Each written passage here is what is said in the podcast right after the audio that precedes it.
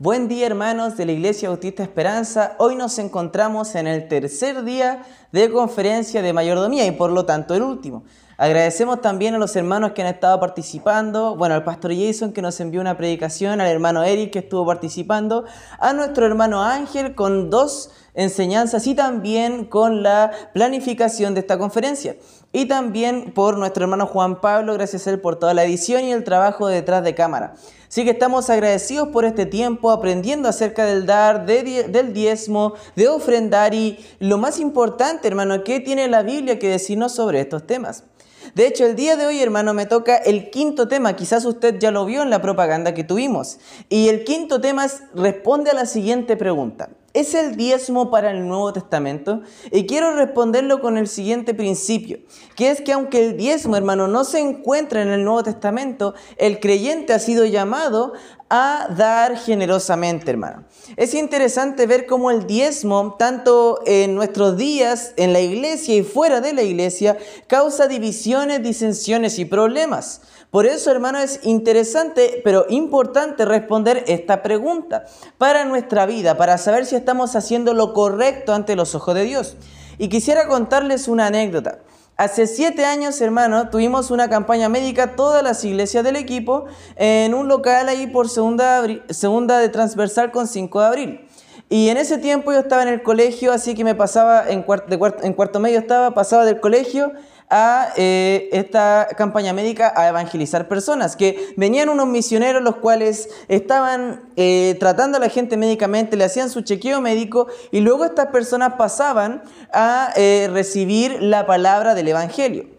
Recuerdo, hermano, que uno de esos días cuando estaba ahí hablándole a estas personas, eh, una persona de ellas, eh, la que estaba conversando, me dijo que no creía en la iglesia, que no creía en Dios y que no creía en nada de lo que yo le estaba diciendo. Entonces yo le preguntaba por qué, porque él decía esta cosa.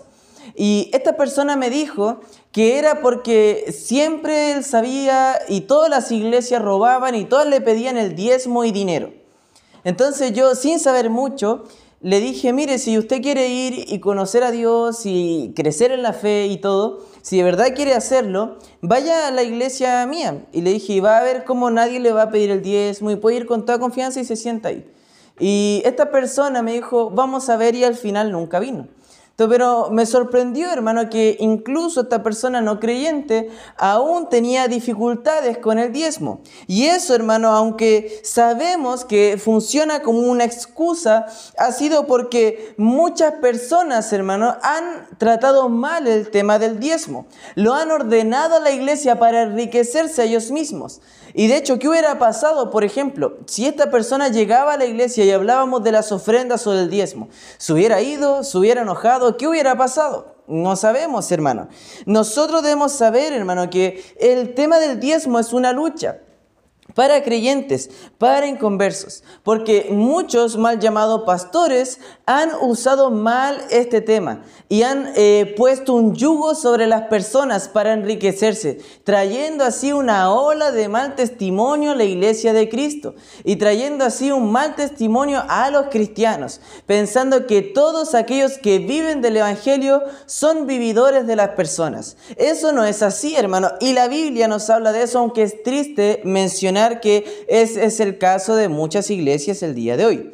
Entonces, la pregunta es, ¿el diezmo para el Nuevo Testamento responde a una frase que usted puede ver a través de la Biblia? Y es que en el Antiguo Testamento sí es mencionado el diezmo, pero en el Nuevo Testamento parece que no es mencionado como una orden que el cristiano debe seguir.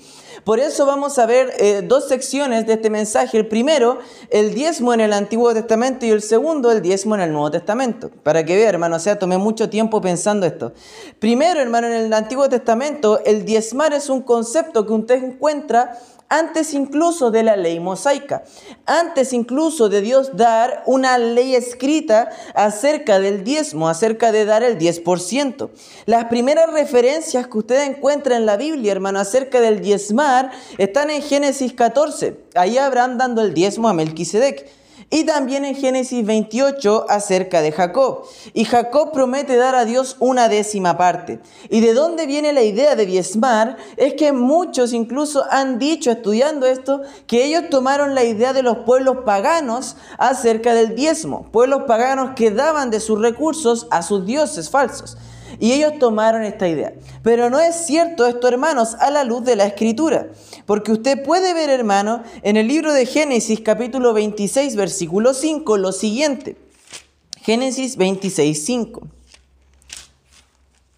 Génesis 26, versículo 5 dice, por cuanto oyó Abraham mi voz y guardó mis preceptos, mis mandamientos, mis estatutos y mis leyes. Usted puede ver que Abraham en Génesis 14 dio el diezmo y se dice o dice Dios de esto que Abraham lo hacía en obediencia a él. Dios está diciendo, Abraham me obedeció a mí en todo. Parte de Génesis 14, el diezmo, estaba hablando de eso, que Abraham obedeció a Dios, fue motivado por el amor a Dios y el diezmo usted lo encuentra en este lugar. Abraham haciéndolo hacia Dios, obedeciendo por su voluntad.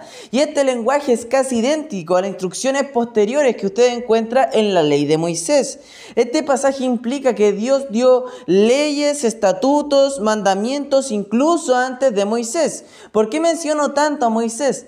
Porque en la ley de Moisés, hermano, o la ley que dio Dios a Moisés, la ley mosaica, usted encuentra, hermano, eh, el diezmo como una orden, como un mandamiento. Y no hay duda de eso. Pero muchos dicen que esa es una ocasión solamente de la ley y no para nosotros. Y estamos viendo que eso fue antes incluso de la ley, hermano. Ese argumento no es válido. El diezmo, voy a explicar un poquito lo que era en la ley de Moisés. El diezmo era un requisito de la ley, hermano. A todo israelita que debía ofrendar al tabernáculo o al templo el 10% de las cosechas que cultivaban y el ganado que criaban. Vamos a ver qué escrituras nos hablan de esto. Levítico, hermano 27, versículo 30. Levítico 27, versículo 30, hermano. Levítico 27:30, hermano, dice, y el diezmo de la tierra, así de la simiente de la tierra como del fruto de los árboles, de Jehová es, es cosa dedicada a Jehová. Y el diezmo era algo que el israelita tomaba, el 10% de todo lo que había producido, y lo daba a Dios como una dedicación a Dios. Él sabía que eso pertenecía a Dios y que eso no podía usarlo en otra forma, sino que era para la obra de Dios. En Números, hermano, capítulo 18. Otro texto que nos habla del diezmo en el Antiguo Testamento. Números 18, versículo 26. Dice aquí la escritura, hermano. Así hablarás a los levitas y les dirás, cuando toméis de los hijos de Israel los diezmos que os he dado de ellos por vuestra edad, vosotros presentaréis de ellos en ofrenda mecida a Jehová, el diezmo de los diezmos. Aquí encontramos otro texto acerca del diezmo en la ley de Moisés, en Levítico, en Números, y ahora veamos uno más, en Deuteronomio capítulo 14. En Deuteronomio capítulo 14, hermano, en el versículo 23, me gusta este pasaje que habla del diezmo, porque también habla del propósito o de la motivación. Deuteronomio capítulo 14, versículo 23.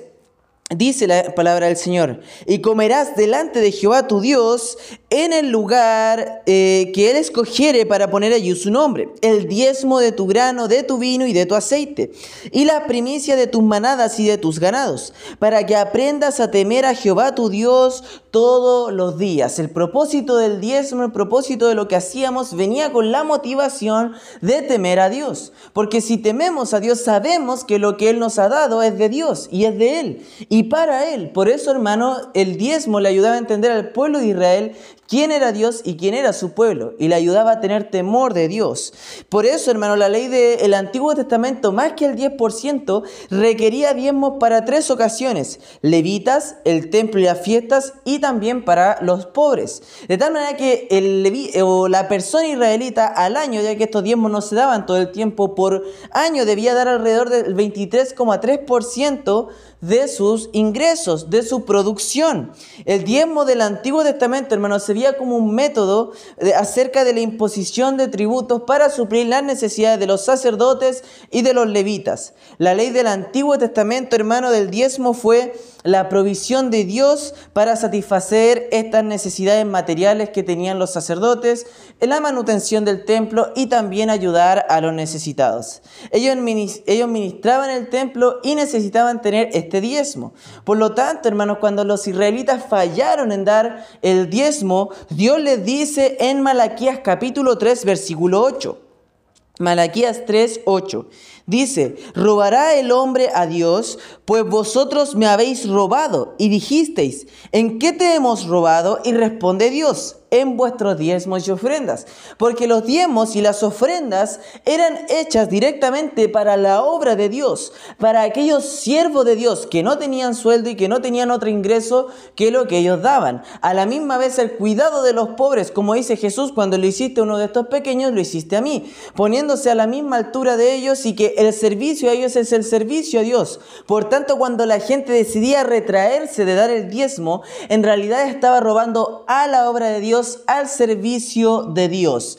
Por eso, hermano, el diezmo en el Antiguo Testamento refleja un poco lo que es el Nuevo Testamento. Pero ahora vamos a ver esa segunda cosa que quiero que usted vea. Primero vimos el diezmo en el Antiguo Testamento y ahora veremos el diezmo en el Nuevo Testamento. La verdad, hermano, el Nuevo Testamento nos habla más que del diezmo como el 10%, nos habla sobre la importancia y los beneficios de dar. Debemos dar, hermano, lo que podamos. Algunas veces significa dar más que el diezmo y en otras ocasiones significa dar menos. Pero, ¿qué quiero decir con esto, hermano? Todo depende de los recursos del cristiano y las necesidades, hermano. De hecho, cada cristiano debería estar buscando a Dios. Cada uno de ustedes, hermano, usted mismo debería estar buscando a Dios. Como dice Santiago 1.5, el que tiene falta de sabiduría, pídala a Dios el cual dará a todos abundantemente y sin reproche y les será dada. ¿Sabiduría para qué? Para administrar los recursos, para diezmar, para saber cuánto he de dar, cuánto he de estar dando a la obra del Señor, cuánto he de estar dando a misiones, con cuánto he de estar ayudando a otros. Y debo pedir al Señor sabiduría para usar de estas oportunidades. Los diezmos y ofrendas, hermanos, se deben dar con motivos puros y con una actitud de adoración a Dios y de servicio al cuerpo de Dios. Segunda de Corintios, hermanos, capítulo 9, versículo 7 nos dice esto. Cada uno de como propuso en su corazón, no con tristeza ni por necesidad, porque Dios ama al dador alegre. Usted ve que Dios ama a quien da alegremente y busca que usted vea el gozo de dar generosamente. Hermano, en la tarde vamos a estar viendo 2 Corintios 8 del 1 al 9 y se va a dar cuenta de la alegría que tenían los macedonios al dar y que se puede dar alegremente a pesar de las circunstancias difíciles, hermano. Como muchos entendieron y entienden, el diezmo se genera bajo el antiguo pacto, lo que es la ley de Moisés. Y aunque como vimos eso no es del todo cierto que se genera ahí, aparece en Génesis 14, 26, 28, nosotros vemos que hay aspectos de la ley de Dios que ceremonialmente no pasan a la iglesia, pero hay otros que moralmente pasan a la iglesia. Vamos a ver un ejemplo, hermano. Nosotros, hermano, por decirlo así, no guardamos el día de reposo como dice el cuarto mandamiento de Éxodo 20, eh, donde aparecen los diez mandamientos, el conocido eh, diez mandamientos. Aunque en ese mismo pasaje encontramos no matar y hurtar, y no lo hacemos y no buscamos hacerlo, también aparece el día de reposo el día sábado, lo cual, hermano, nosotros no aplicamos ceremonialmente como el día sábado. Nosotros no guardamos el día sábado, guardamos el día domingo, como la iglesia lo hacía. Pero esto habla de un traspaso moral de la ley de Dios. Habla de algo moral que estamos haciendo al igual que el pueblo de Israel. El pueblo de Israel guardaba el día sábado todo para Dios, aunque después lo trastocaron con sus prácticas. Y nosotros guardamos el día domingo para Dios. Es para alabarle, para ir a su casa, para escuchar su voz, para escuchar su palabra, para ser desafiados, para alabar juntos, para ofrendarle, para adorarle. Por eso, hermano, es algo que traspasó moralmente, pero no ceremonialmente. Lo mismo, hermano, sucede con el diezmo, porque el diezmo básicamente apoya el trabajo del ministerio. Permanece aún, a pesar de que lo ceremonial, como muestran los textos que leímos en Levítico, Números y Deuteronomio, nosotros vemos que aparece esto como algo moral que debe ser traspasado a nuestros días. Porque el diezmo, hermano, no es una meta a la cual el cristiano debe aspirar a llegar. Uno no debe aspirar a llegar al 10% de, sus ingresos para dar a la obra. Uno debe tomar el, patrón, o sea, el diezmo como un patrón. Empezamos del 10% y damos aún más generosamente, porque de ahí viene el gozo de dar, hermano, estar dando más allá de nuestras fuerzas, estar siendo generosos, hermano. Los cristianos deben dar y apoyar las obras que extienden el reino de Dios. Eso lo hacemos a través de nuestro diezmo, hermano. Si usted quiere, puede tomarlo como un, primer paso, mínimo para empezar y empezar cada año a dar más a la obra de Dios. Bueno, no olvidemos, hermano, esto es según cada uno haya prosperado, hermano. Pero sin embargo, si Dios le está prosperando, hermano, debe usted tomar de su corazón, de sus recursos para dar a la obra de Dios, hermano. El diezmo debe ser dado a la iglesia para que se use en su trabajo, en su misión y en la expansión del reino de Dios y en la propagación del evangelio para todo el mundo. Por eso, hermano, en Malaquías capítulo 3, quisiera volver a este texto, se nos habla del diezmo notablemente en tres maneras. En el versículo 6 al 12 veamos y, leamos lo que dice Malaquías 3 en esta parte. Dice, porque yo Jehová no cambio. Por esto, hijos de Jacob, no habéis sido consumidos. Desde los días de vuestros padres habéis apartado de mis leyes y no las guardasteis. Volveos a mí, y yo me volveré a vosotros, ha dicho Jehová de los ejércitos. Me dijisteis, ¿en qué hemos de volver? ¿Robará el hombre a Dios? Pues vosotros me habéis robado y dijisteis, ¿en qué te hemos robado? En vuestros diezmos y ofrendas. Malditos sois con maldición, porque vosotros, la nación toda, me habéis robado. Traed todos los diezmos al alfolí, y hay allí alimento en mi casa.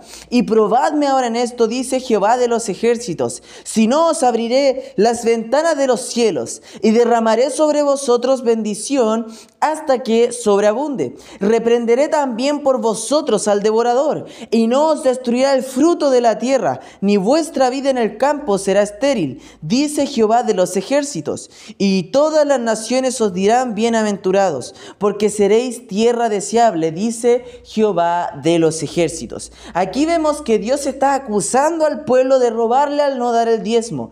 Esto refleja, hermano, que el diezmo y nuestros ingresos pertenecen a Dios, hermano. Y el diezmo nuestro debe ser usado para servir al Señor.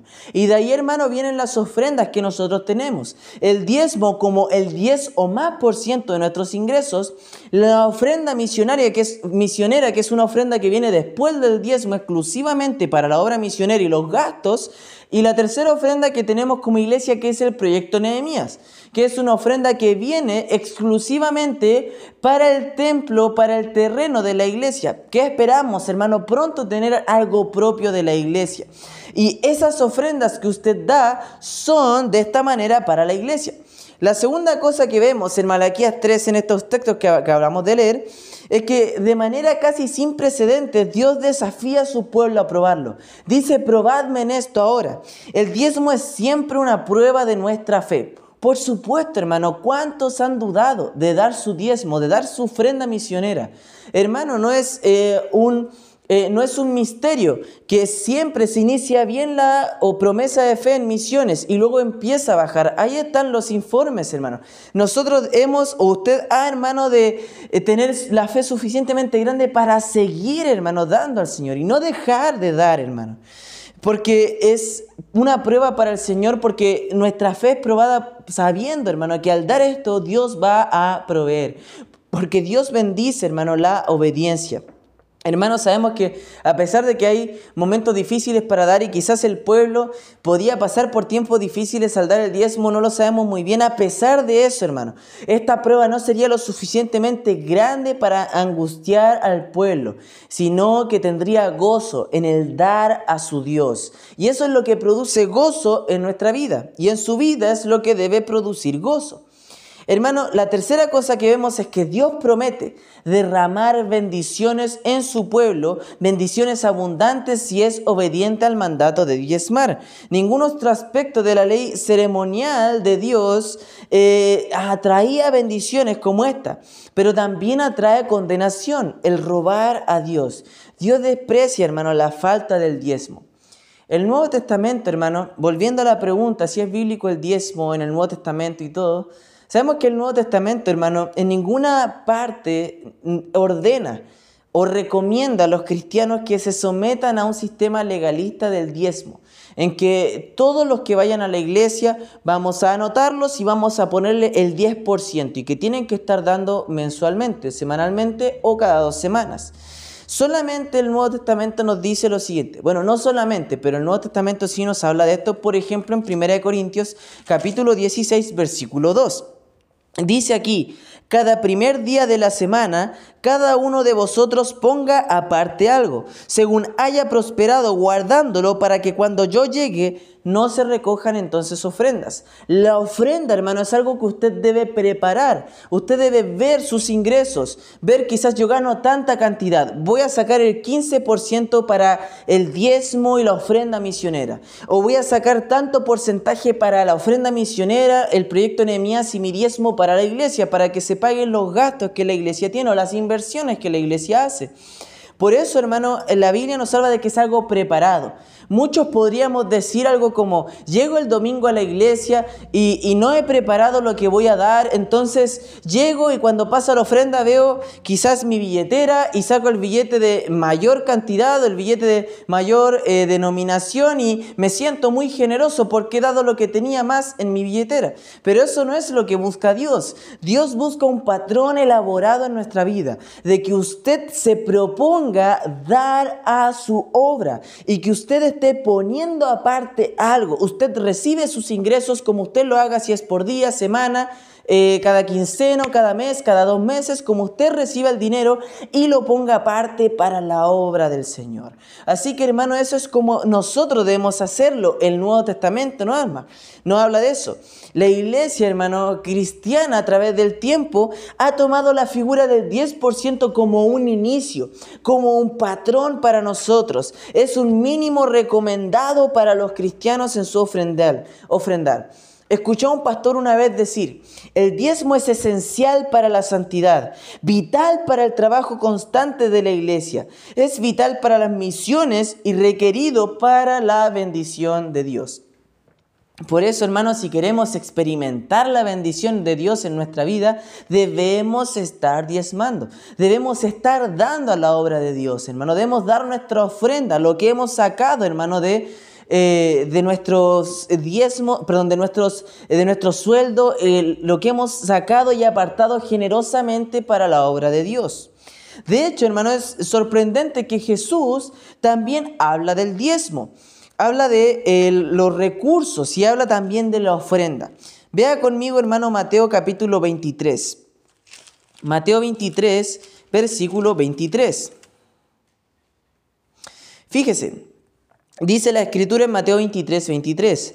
Hay de vosotros escribas y fariseos hipócritas, porque diezmáis la menta el eneldo y el comino y dejáis lo más importante de la ley, la justicia, la misericordia y la fe.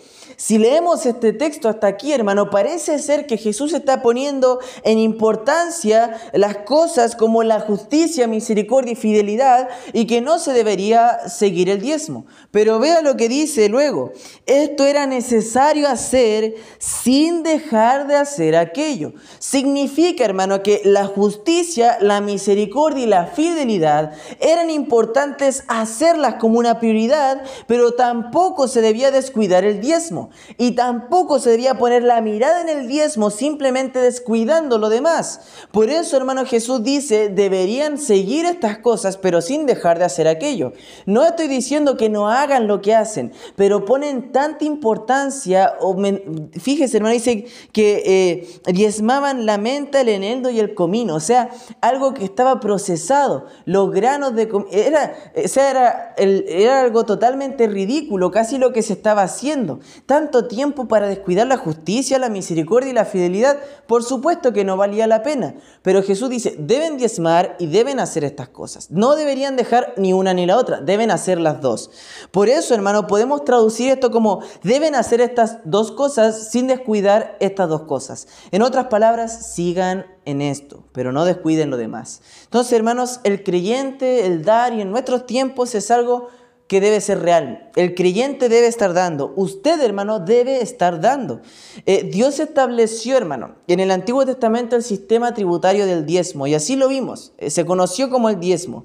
Y como sabemos y como vimos, hermano, el diezmo no era solamente para eh, el templo o para el pastor, no, no era solamente, era para el templo, el pastor, los eventos, las fiestas y también para los necesitados, hermano. Por eso, hermano, había un 10% dedicado al templo, un 10% dedicado a los sacerdotes, a los levitas, un 10% también dedicado a, las, eh, a los, eh, por decirlo así, a los que tenían necesidad. Y a pesar de que es cierto que como el Nuevo Testamento no, no, dice así tal cual, hermano, que este sistema tributario continúa, ya vimos que moralmente sí, pero vemos, hermano, e insistamos en lo siguiente. Eh, como vemos, las eh, necesidades del diezmo, sacerdotes, levitas, obreros a tiempo completo, el templo, lugares de adoración y necesitados, son las mismas necesidades que hay hoy en día.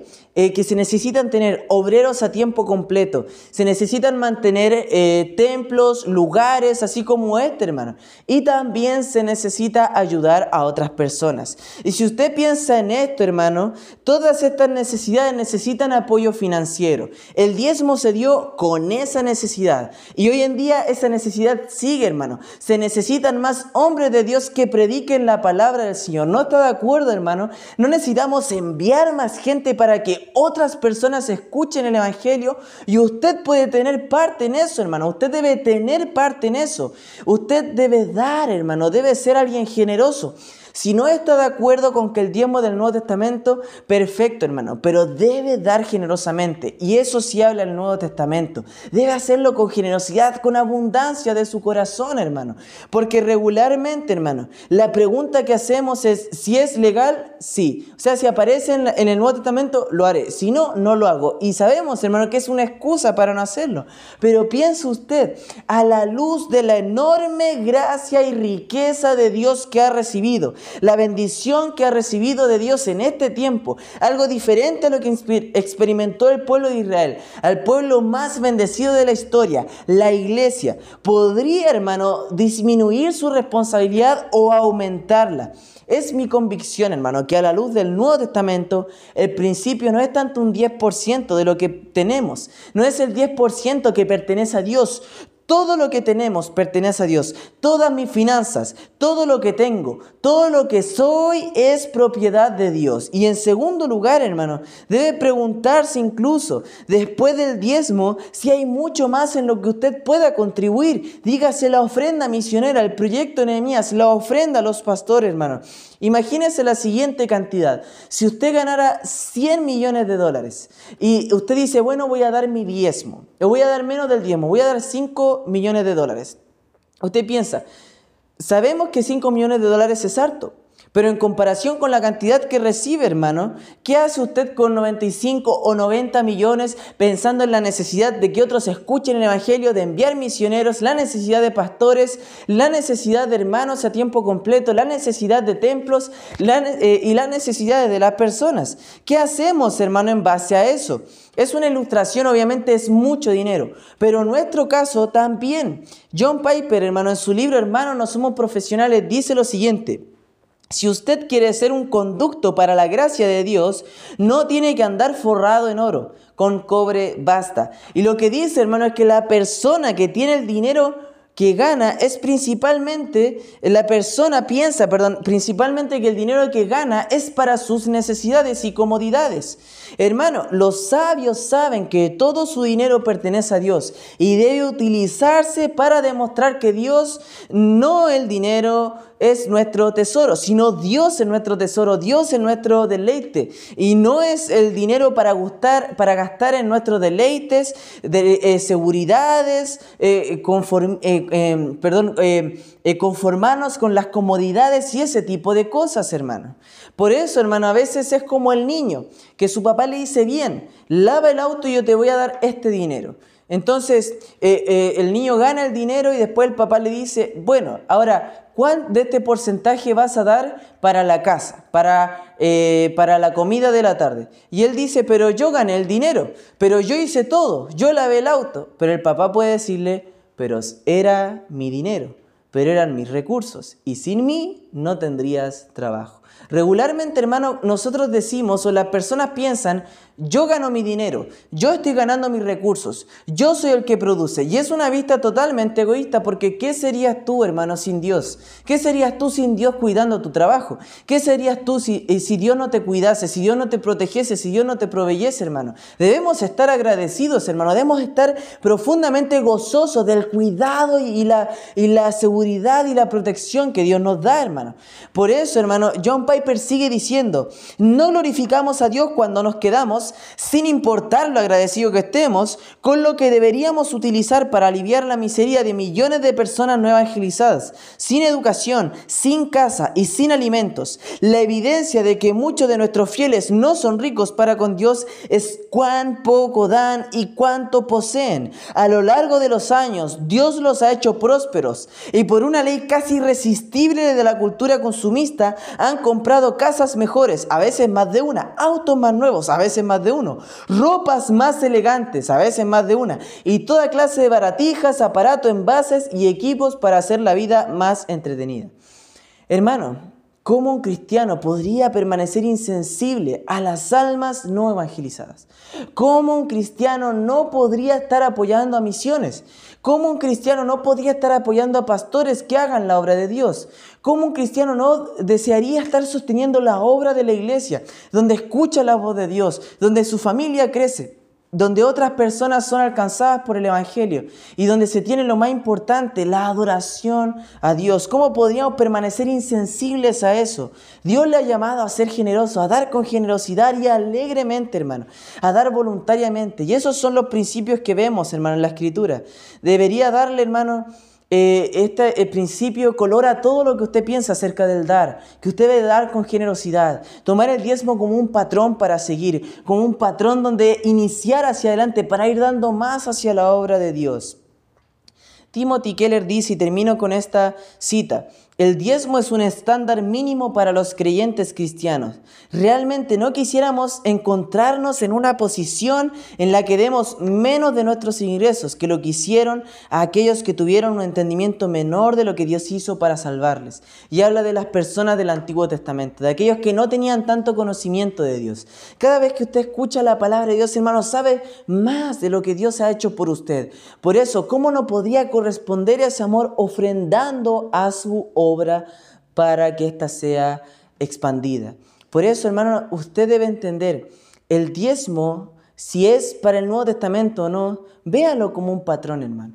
El diezmo, a pesar de que no aparece, el principio sigue presente. El principio sigue presente de estar dando nuestros recursos a la obra de Dios. Porque la obra de Dios no se ha detenido, hermano. La obra de Dios sigue haciéndose.